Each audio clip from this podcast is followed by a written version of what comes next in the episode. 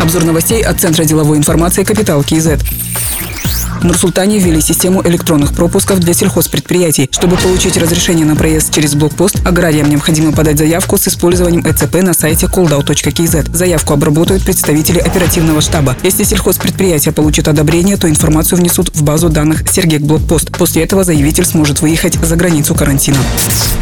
Как предприниматели будут оплачивать коммунальные услуги во время ЧП и карантина? Вопросы на эту тему поступают в офис уполномоченного по защите прав предпринимателей. Бизнес-омбудсмен Рустам Журсунов ответил, что совместно с Комитетом в сфере естественных монополий выработаны несколько предложений. Например, монополисты будут рассматривать задолженность каждого абонента в индивидуальном порядке. При этом не будут приостанавливать предоставление услуг. Также рассмотрят возможность рассрочки платежей за теплоснабжение. В то же время Рустам Журсунов отметил, что регулирование сфер естественных монополий заключается в достижении баланса интересов потребителей и тех, кто предоставляет коммунальные коммунальные услуги. Полное игнорирование вопроса по оплате приведет к тому, что энергокомпании не смогут закупать топливо и необходимое сырье.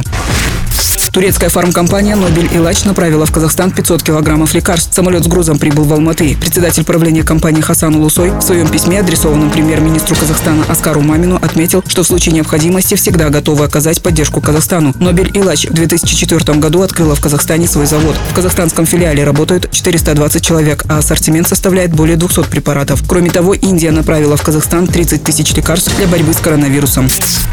В онлайн-режиме прошло первое заседание рабочей группы по реализации программы «Цифровой Казахстан». Министр цифрового развития, инноваций и аэрокосмической промышленности Аскар Жумагалиев подчеркнул, что недостаточно только оцифровки отдельных элементов бизнес-процесса. Цифровизация – это трансформация самих процессов. В рабочую группу вошли руководители IT-компаний, операторы связи, цифровые вице-министры и представители квазигосударственного сектора. Внести свои предложения могут и другие казахстанцы. Одним из каналов связи является блок министра Аскара Жумагалиева на платформе «Открытый диалог». Напомним, 10 апреля президент Касым Жомарт Токаев поручил подготовить план вывода IT-сферы на качественно новый уровень и пересмотреть госпрограмму «Цифровой Казахстан» без дополнительных финансовых затрат.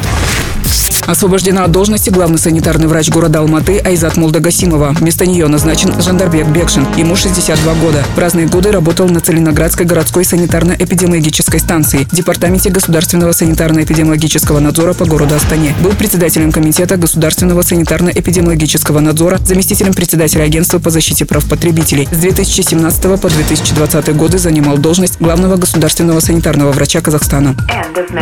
Другие новости об экономике, финансах и бизнес истории казахстанцев читайте на Капитал Киезет.